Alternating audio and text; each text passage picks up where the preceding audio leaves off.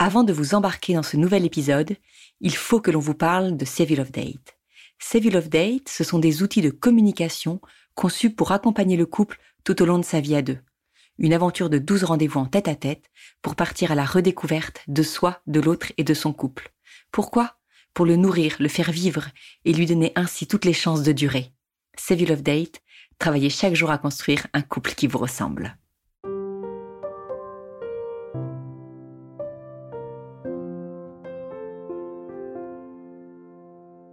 Bienvenue au cœur du couple, le podcast qui se met au service de votre couple. Nous vous proposons ici un espace d'échange pour vous aider à prendre à deux le pouvoir de votre vie de couple. Je suis Soisy Castelnerac, créatrice du concept Save You Love Date. Je veux ici vous accompagner en échangeant avec vous sur les difficultés que vous rencontrez pour faire grandir votre amour. Je suis Marie-Lise Richard, psychologue spécialisée en thérapie de couple. Je souhaite vous apporter ici un autre regard sur les situations que vous vivez le tout avec bienveillance. C'est parti pour un nouvel épisode d'Au cœur du couple.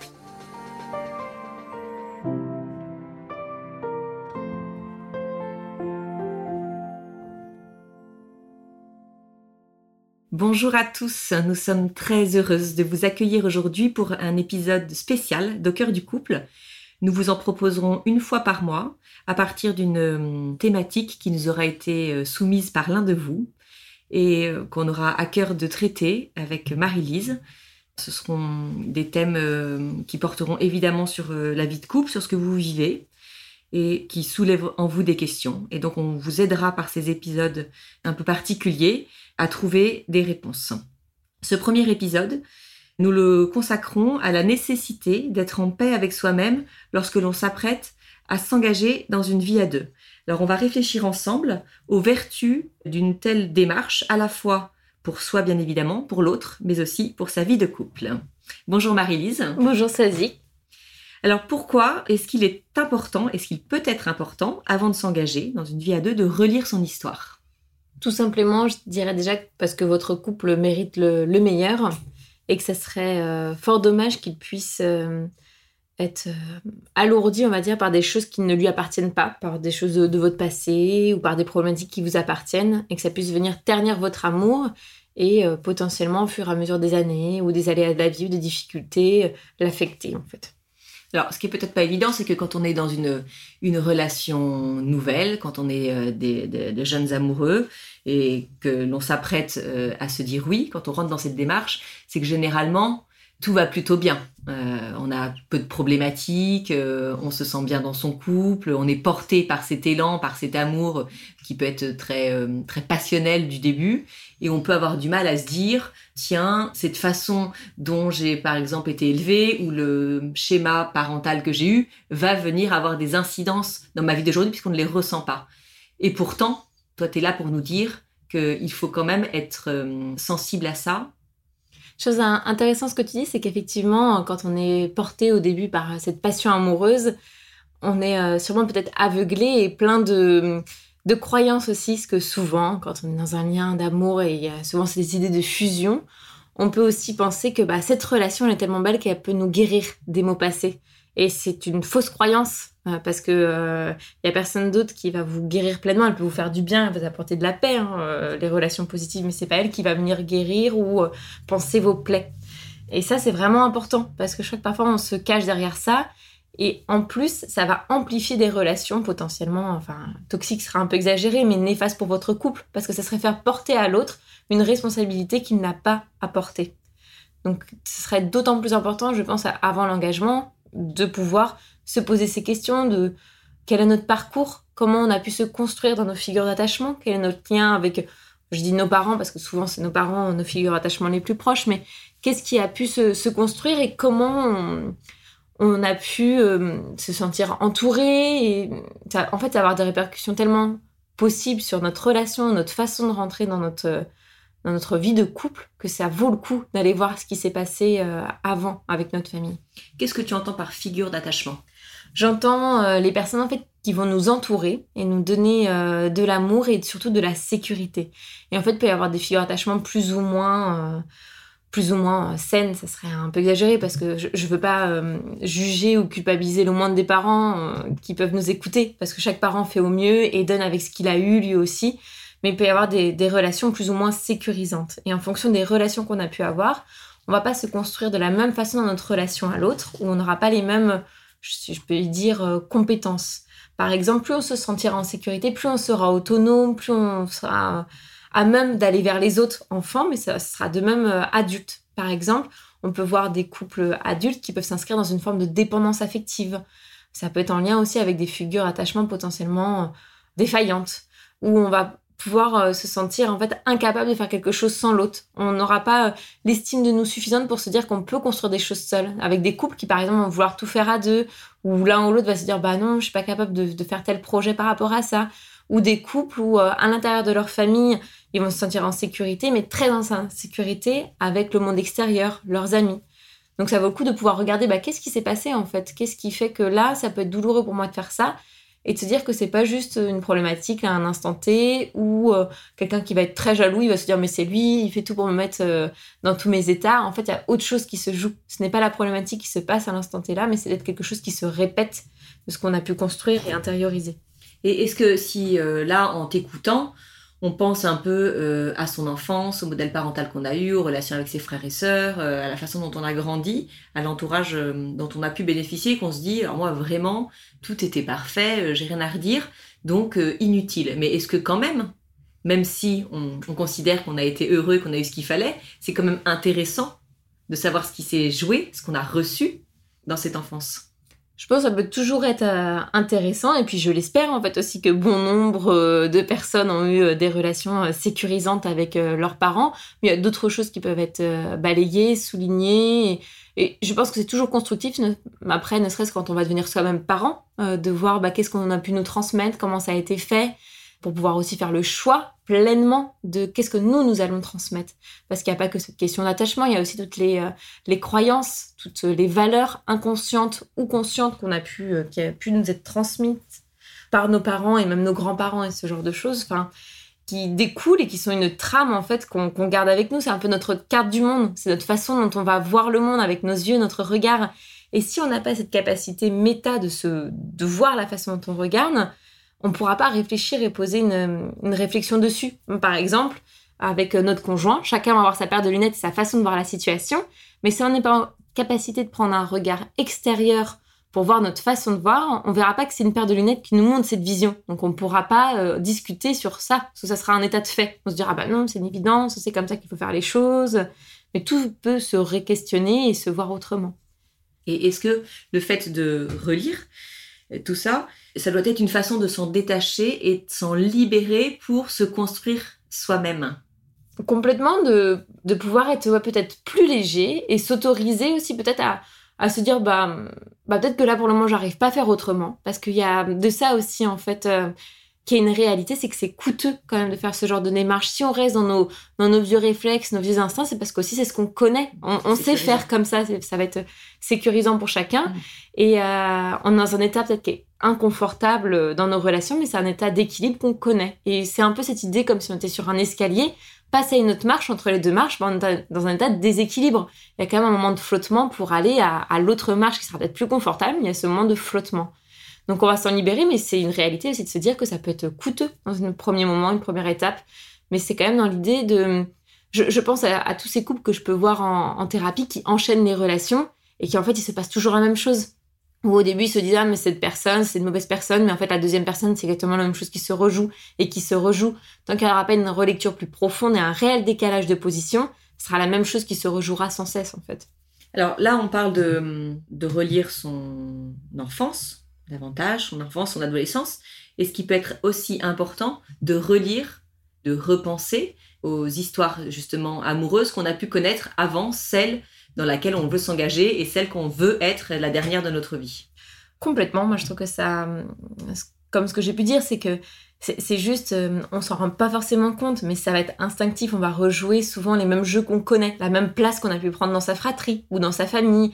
Est-ce qu'on a tendance à être un peu le, sauveur qui va vouloir sauver tout le monde, ou est-ce qu'on a tendance à se placer un peu comme peut-être parfois la, victime aussi dans, ses relations, et être toujours à, être dans la plainte et ce genre de choses. Donc re-questionner ses, ses, relations de couple, c'est aussi se dire réellement qu'est-ce qui m'a fait souffrir et aussi reprendre ses responsabilités. Qu'est-ce que j'ai fait qui, par exemple, j'ai pas pu me défendre dans cette relation ou exprimer clairement mes besoins et mes envies ou qu'est-ce qui fait que j'ai pu choisir cette personne? Parce qu'il y a quand même une part de choix.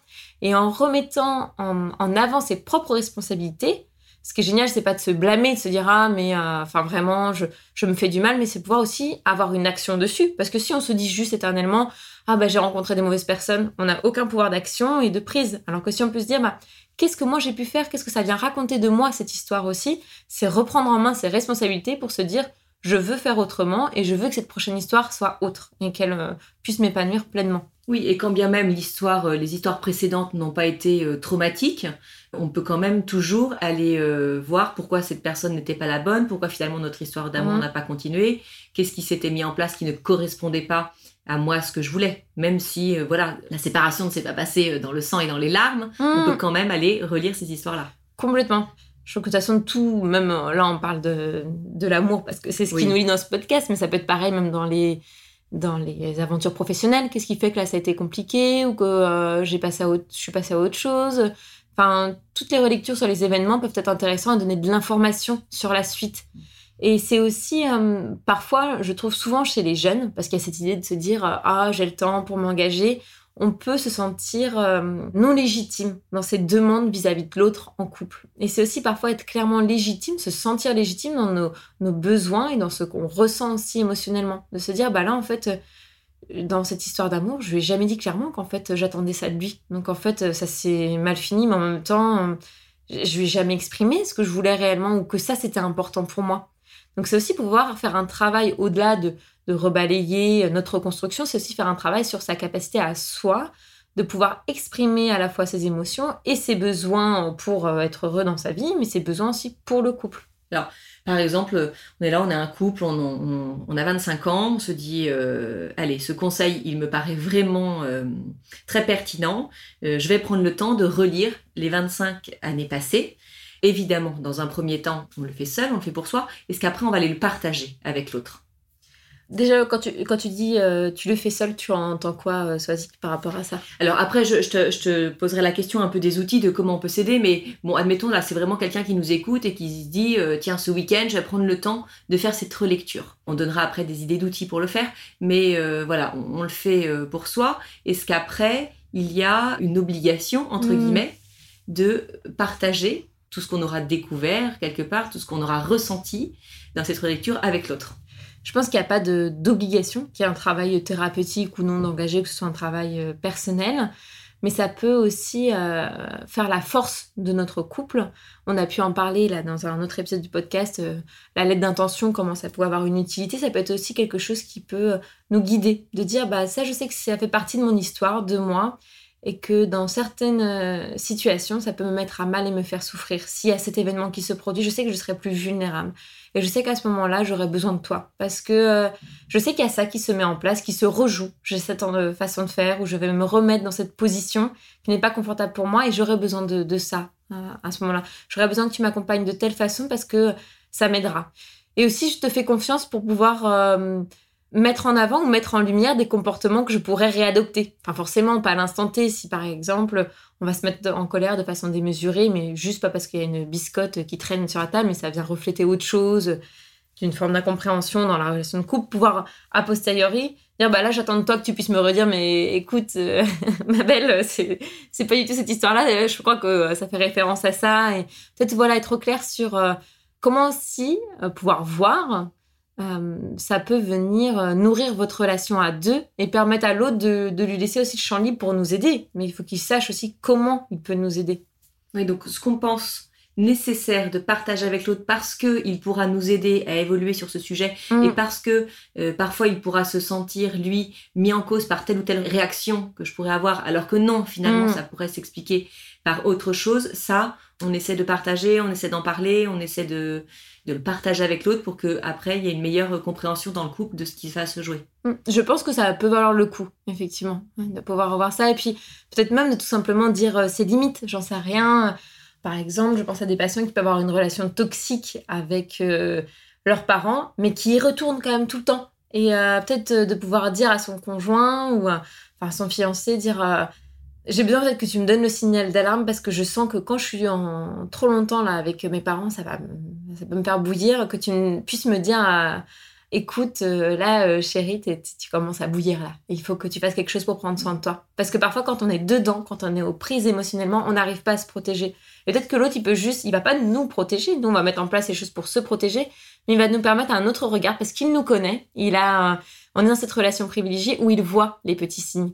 En fait, c'est pas demander à l'autre de venir nous juger, dire tu fais comme ça et tu dois faire comme ça et fais attention à tes relations, mais peut-être juste un autre regard qui nous dit euh, regarde ce qui se passe là pour toi.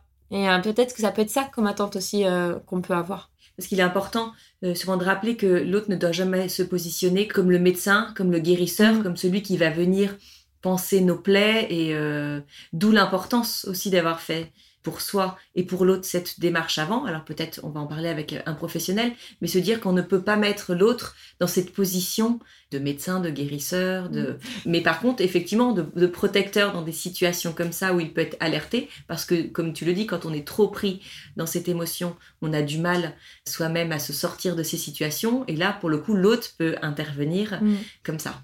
Et c'est hyper euh, intéressant ce que, ce que tu peux dire là, c'est justement ça va pas faire du bien à la relation si on le place comme celui qui va nous guérir, parce qu'en fait, on le place dans une mission qui ne pourra jamais parvenir à réussir. Donc, on le place dans une mission impossible. Donc, ça va forcément amener des tensions. Par exemple, on va lui demander de nous donner tout l'amour qu'on n'a pas eu quand on était enfant. Mais sauf que c'est, on parle de notre enfant intérieur qui n'a pas été, qui n'a pas été à la fois euh, porté, soutenu comme il le devait. Mais en fait, il peut pas. Euh, il peut pas venir euh, donner l'amour que cet enfant, qui est encore un peu en vous, n'a pas eu. En fait, donc on le place dans une mission impossible.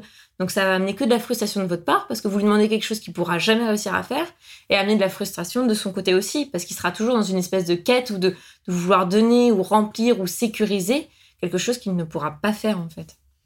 Alors concrètement, est-ce que tu peux nous donner des outils pour aider ceux qui nous écoutent, les inciter à faire cette euh, relecture de leur vie? Est-ce que ça passe nécessairement par aller voir un psychologue, aller voir un professionnel ou pas? Je pense que c'est important de pouvoir aller voir euh, un psychologue ou un psychothérapeute. L'avantage de la série en thérapie, c'est que je pense que ça vient rassurer pas mal de personnes aussi sur qu'est-ce qui se passe en séance avec un psychologue. C'est pas juste un psy qui ne parle pas et qui vous écoute et où on passe notre temps à pleurer. On peut pleurer beaucoup, mais on peut rire aussi beaucoup durant des séances euh, thérapeutiques. Et puis c'est pas forcément euh, toutes les semaines. Enfin, vous êtes acteur de ce dispositif, donc vous pouvez choisir votre psy, l'orientation qu'il a, la façon qu'il a de travailler. N'hésitez pas à poser des questions au téléphone. Bah, comment vous travaillez? Moi, j'ai peur d'être avec quelqu'un qui ne puisse ne pas parler. Euh, j'ai pas du tout envie d'être allongé. Est-ce que c'est une obligation? Comment est-ce que vous travaillez? Vous pouvez poser ces questions-là au psy que vous appelez. Vous êtes acteur du dispositif. Et pareil pour la régularité, c'est quelque chose que vous pouvez discuter ensemble. Est-ce que bah, au final, vous allez bien, c'est juste que vous voulez faire un point, ça peut être une séance tous les 15 jours, tous les mois, ou non, là c'est plus complexe, toutes les semaines. C'est quelque chose que vous pouvez construire. Vous êtes acteur de ce travail, c'est quelque chose que vous allez faire à deux. Donc ça, c'est quelque chose d'important pour moi de venir sécuriser sur ça, en tout cas, venir rassurer les personnes. Oui, qu'on on ne part pas forcément pour euh, trois ans de thérapie quand on va bien et qu'on veut juste se faire aider pour, euh, pour relire sa vie. On ne part pas nécessairement dans un processus long. Effectivement, et, c'est se redire ça aussi, c'est qu'on est toujours acteur de ce qui se passe. Donc on, va dans la direction qu'on a aussi envie euh, de, choisir.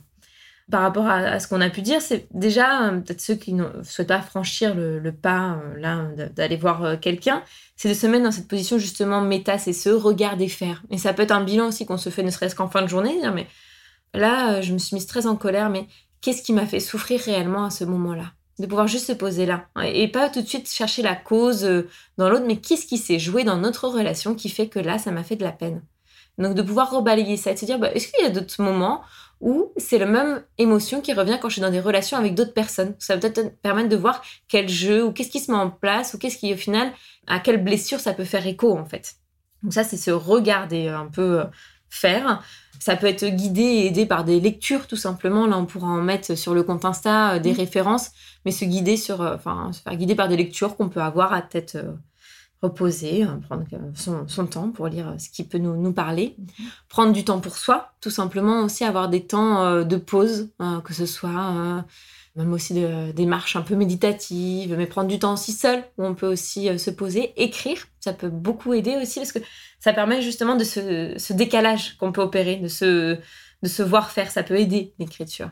C'est pas forcément pour se relire derrière, mais rien que déjà que dans l'acte, faut qu'on choisisse, qu'on pose nos mots, donc ça nous amène à être dans la réflexion. Est-ce que là, il serait intéressant de se dire, tiens, eh ben oui, effectivement, j'ai écouté ce podcast, ça m'a donné une idée, je prends la décision de relire mon passé. Donc, je me donne tel ou tel moyen, je m'achète un nouveau carnet.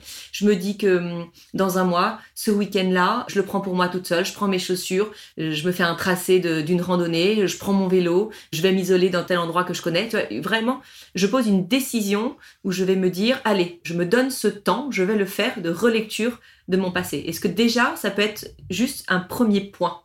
Je pense euh, pleinement, ouais. Et puis c'est de, voir ça, je trouve aussi avec euh, optimisme, en fait, de se dire euh, qu'est-ce que je m'offre à moi comme cadeau et à mon couple? Parce que souvent, il y a cette idée aussi de se dire ah, on va aller un peu dans la cave, fouiller un peu qu'est-ce qu'il y a, qu'est-ce qui est douloureux? Mais c'est plutôt aussi de dire bah, de quoi j'ai envie de me débarrasser, qu'est-ce qui me pèse, qu'est-ce qui est lourd, qu'est-ce qui peut me faire souffrir? Et comment je peux en faire autre chose de ça, en fait. Donc euh, ouais, complètement, ça peut être euh, une idée. Et peut-être l'idéal, c'est du coup de le faire, euh, d'entreprendre cette démarche à deux. Alors évidemment pas ensemble, mais mm. chacun de son côté, mais de le faire ensemble. Mm. Enfin, pour que chacun ait eu ce temps de relecture pour être plus serein et justement, mm. on disait en paix le jour où ils s'engageront. L'un avec l'autre. Du coup, le, les, les, questions là proposées dans le rendez-vous de numéro 3 de ton carnet, 12 rendez-vous pour s'engager dans une vie à deux permet aussi pas mal, je trouve, cette euh, réflexion à deux. C'est l'avantage, c'est que c'est des questions guidées. Donc pour ceux qui savent pas, euh, c'est difficile en fait de s'y mettre, à se poser aussi. Donc ça peut permettre de guider l'échange, de guider aussi son introspection, de pouvoir reprendre un temps ensemble pour pouvoir euh, nourrir au mieux la relation avec ce qu'on a pu prendre le temps d'observer et de regarder en soi. Donc si on résume, on peut se dire, si vous le sentez, si vous connaissez quelqu'un dans votre entourage, si on peut vous conseiller un bon professionnel, allez-y, faites-vous aider. C'est quelque part le moyen quand même le plus confortable. Si vous préférez, et puis en plus, vous pouvez euh, lire. Quand vous, vous repensez un peu à votre histoire, il y a des choses qui semblent vous échapper. Essayez de trouver des lectures sur le sujet. Nous, on en conseillera. Écrire aussi. Ça, c'est très thérapeutique. Et puis, ça permet souvent d'y voir plus clair. S'isoler, prendre du temps vraiment seul pour euh, repenser à tout ça. Mm. Je pense aussi à autre chose dont on a parlé quand on a préparé, c'est peut-être que si on a des zones d'ombre, quand euh, justement on procède à cette démarche, de pas hésiter de chercher les réponses, donc ne pas hésiter à aller parler avec ses parents, ses frères, ses sœurs, sa tante, son cousin. Si on sent qu'il y a eu des non-dits dans la famille, des histoires qui sont pas au clair, des choses qu'on aurait vécues enfant, mais c'est des souvenirs qui sont un peu brumeux, donc ne pas hésiter aller euh, vers les autres mm. pour avoir des réponses. Ne pas, j'imagine que je, dans le travail, c'est important de ne pas rester avec mm. des. Et après, je pense, en dernier point, un travail sur sa communication aussi. Plus on sera au clair sur sa capacité à exprimer de façon bienveillante ses besoins et ses émotions, plus ce sera facile aussi dans les relations de déjouer les jeux, la mise en place de, d'anciens euh, scénarios qui peuvent être euh, liés à notre construction familiale. Là, je pense à ceux qui nous écoutent et qui sont déjà engagés, qui sont déjà dans une vie à deux, qui ont déjà des enfants, qui sont déjà mariés peut-être, et qui se disent mince, moi, euh, on m'a pas conseillé ça avant de m'engager, je ne l'ai pas fait. Est-ce qu'il est trop tard? Non, mais il est jamais trop tard, bien évidemment. Et puis je pense qu'en plus, même on peut avoir fait un travail thérapeutique. Et l'arrivée d'un enfant ou du deuxième ou du troisième peut venir réveiller d'autres choses. C'est assez commun quand, euh, quand on devient parent ou quand on redevient parent que ça vienne euh, faire écho à d'autres choses encore qu'on n'avait peut-être même pas creusé ou imaginé. Euh, donc non, il est jamais trop tard et puis euh, tout est possible, j'ai envie de dire. Euh, l'amour vous attend partout et vous pouvez toujours travailler sur des choses et améliorer votre quotidien. Et voilà, moi je pense que le plus important, c'est que vous puissiez trouver quelqu'un avec qui vous vous sentiez en confiance et qui puisse vous accompagner avec bienveillance et humanité. Et parce que ça, c'est vraiment ça, je dirais, qui est important, que vous puissiez trouver la personne. Moi, j'entends aussi ceux qui là se disent moi, je vais très bien dans ma vie, mon couple me semble très stable, mes enfants, euh, j'ai vraiment l'impression de leur apporter le meilleur. À quoi bon aller euh, faire euh, la relecture de cette vie qui, ça se trouve, va remuer un peu les choses? Voilà, je verrai si un jour ça va pas bien, je m'y mettrai, mais là, aujourd'hui, non. Moi, je pense que ça peut toujours avoir un intérêt, et aussi ne serait-ce que dans tout simplement dans la transmission. C'est qu'est-ce qu'on transmet à nos enfants, ne serait-ce que de faire un travail sur soi ou même de relecture. Après, ça peut peut-être pas passer dans un travail thérapeutique, mais dans un groupe de réflexion. Il y en a par exemple qui vont faire un travail autour de leur arbre généalogique. Bah, ça va éveiller d'autres questionnements, mais c'est aussi bah, avec quoi on en est et qu'est-ce qu'on va transmettre à nos enfants. Et c'est peut-être aussi déjà un cadeau qu'on fait à nos enfants ou nos petits-enfants de faire aussi euh, ce travail parfois. Pas le voir forcément comme quelque chose aussi, c'est qu'en fait on associe toujours au côté euh, c'est douloureux, on a des problèmes avec ces stéréotypes autour du psy, mais il n'y a pas que ça en fait. Et peut-être que le faire aussi dans une période où on va bien, ça facilite la chose parce que si on découvre, enfin on découvre, on réalise des choses qui se sont passées et qui ont un impact aujourd'hui, qui sont peut-être pas évidentes, le fait qu'on aille bien dans sa vie, eh ben ça nous aidera justement mm. à mieux les accepter et à mieux les surmonter. Mm. Alors que attendre de ne pas aller bien, on est moins armé peut-être aussi quelque part pour euh, affronter entre guillemets ce qui pourrait être euh, nous complètement. Être, euh, Après, je pense quand même le point de départ, c'est d'avoir un objectif et un réel désir. S'il n'y a pas de volonté de le faire, enfin, euh, l'idée, c'est pas de gratter pour gratter, euh, d'aller voir ce qui va mal à tout prix. je ne serais pas forcément dans, cette idée-là, mais enfin forcément, si on est à peu près stable dans sa vie de famille, qu'il n'y a pas, j'en sais rien, on n'est pas au chômage, dans une perte d'emploi, forcément les, les, exercices ou les tâches que pourront potentiellement nous donner le thérapeute, tout ce qui va nous amener comme réflexion, ça sera plus facile et plus aisé de, de le faire. Mais je trouve ça bien quand même de partir avec un objectif, c'est qu'est-ce qui fait qu'on s'engage dans ce travail et quelle est notre volonté. Très bien. Merci beaucoup Marie-Lise, très enrichissant. J'espère que hum, ce nouveau format du podcast Au cœur du couple euh, ben, vous aura plu et vous aura beaucoup apporté. On vous mettra des références en commentaire euh, sur notre page Instagram euh, Au cœur du couple. N'hésitez pas à nous soumettre vos questions, les thèmes que vous voudriez que l'on aborde comme ça dans ces, dans ces épisodes spéciaux. Nous sommes là pour vous, ne l'oubliez pas, donc ce sera avec grand plaisir. Merci Marie-Lise. Merci à toi, c'est toujours un plaisir euh, d'échanger ensemble. Et puis à très bientôt.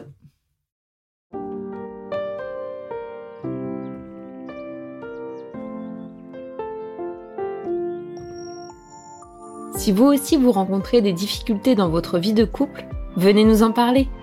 Laissez-nous un message sur au cœur du couple podcast at gmail.com ou via Instagram sur la page Au cœur du couple. Nous sommes là pour vous. Merci pour votre écoute et n'hésitez pas à vous abonner, à partager et à nous mettre des étoiles. Et n'oubliez pas, vous êtes les premiers acteurs de votre couple.